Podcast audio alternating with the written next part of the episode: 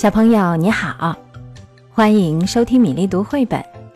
今天的故事《黑莓鲍比和金银岛》，要特别送给浙江杭州的徐慕哲小朋友。这本书由英国的杰纳·安斯贝写作，范小星翻译。一天，黑莓鲍比来到小朋友们的果蔬乐园，这里是神秘的金银岛。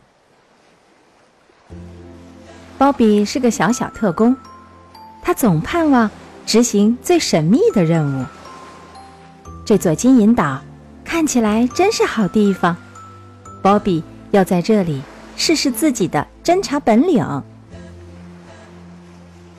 鲍比左看看，右看看，发现沙滩上有个怪怪的玻璃瓶，里面有一张卷起来的纸，一封密信。鲍比心想，可是，不管鲍比怎么使劲儿，他也拔不开瓶塞。需要帮忙吗？旁边传来一个声音。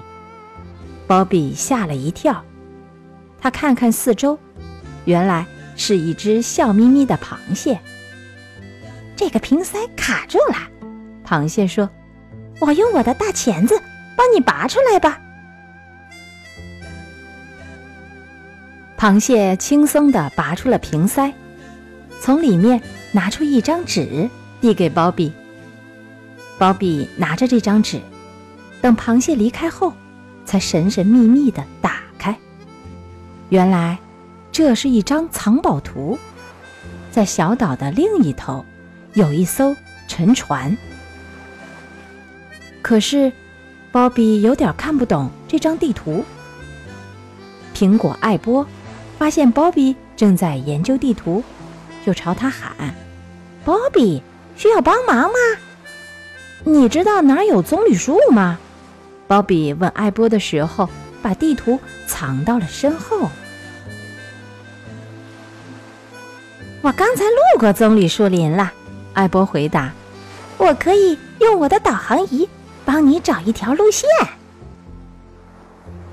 鲍比看明白了艾波帮他找好的路线，就朝棕榈树的方向出发了。接下来，他必须先找到瀑布，可他左看右看，还是没有找到。你是不是迷路了？一只金刚鹦鹉从一棵树上飞下来问道。“我在找瀑布。”鲍比回答，“跟我来。”鹦鹉说着，飞起来。我给你领路。于是，鲍比跟着好心的鹦鹉朝瀑布走去。鲍比等鹦鹉飞走，才拿出地图。有宝藏的沉船，应该就在这附近。鲍比小声说。他立刻四下观察，跟着地图上的路线。绕过瀑布，可是他走啊走啊，发现自己又绕回了瀑布。他纳闷极了。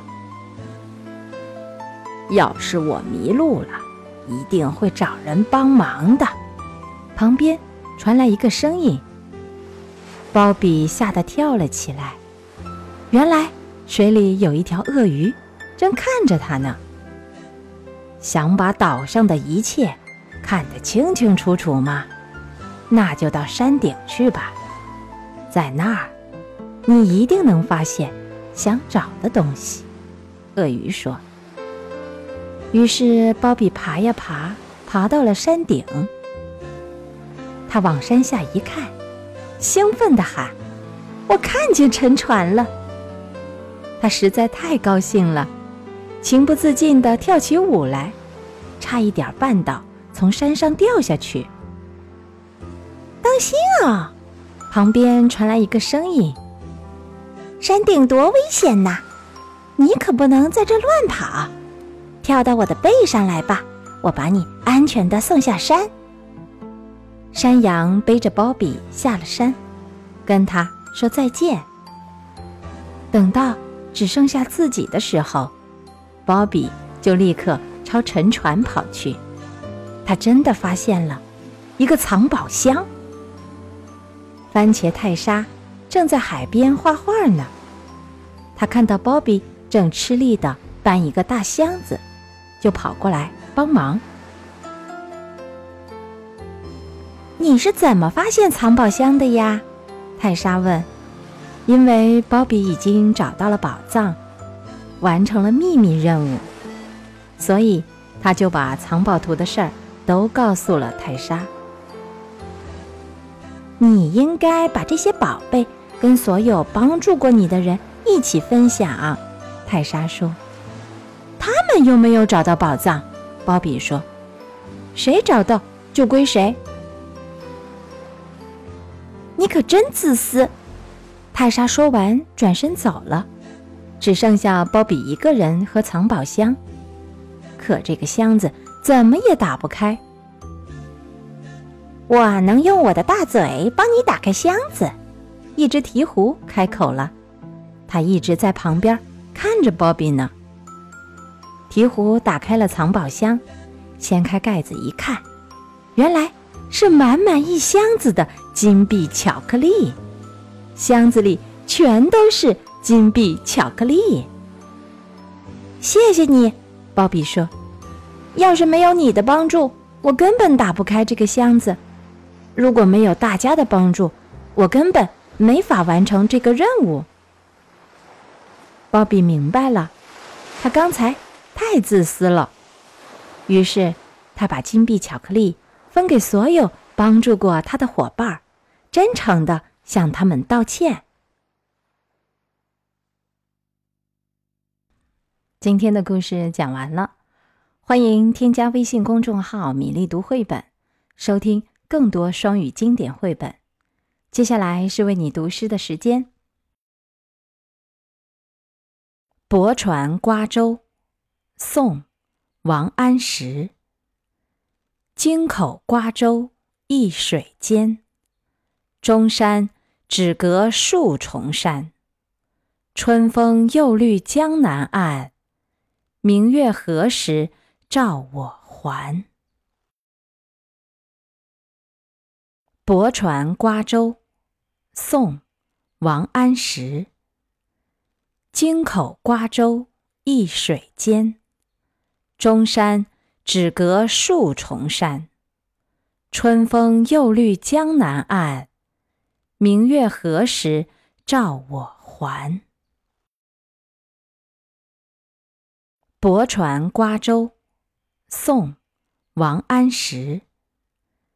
京口瓜洲一水间，中山只隔数重山。春风又绿江南岸，明月何时照我还？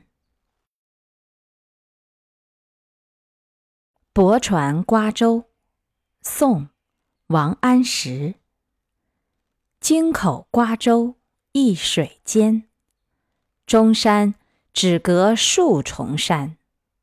春风又绿江南岸，明月何时照我还？泊船瓜洲，宋·王安石。京口瓜洲一水间，中山只隔数重山。春风又绿江南岸，明月何时照我还？泊船瓜洲，宋·王安石。京口瓜洲一水间，中山。只隔数重山，春风又绿江南岸，明月何时照我还？泊船瓜洲，宋·王安石。京口瓜洲一水间，中山只隔数重山，春风又绿江南岸。明月何时照我还？泊船瓜洲，宋·王安石。京口瓜洲一水间，中山只隔数重山。春风又绿江南岸，明月何时照我还？泊船瓜洲，宋·王安石。京口瓜洲一水间，中山只隔数重山。春风又绿江南岸，明月何时照我还？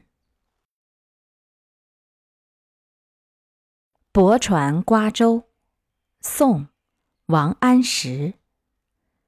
京口瓜洲一水间，中山只隔数重山。春风又绿江南岸，明月何时照我还？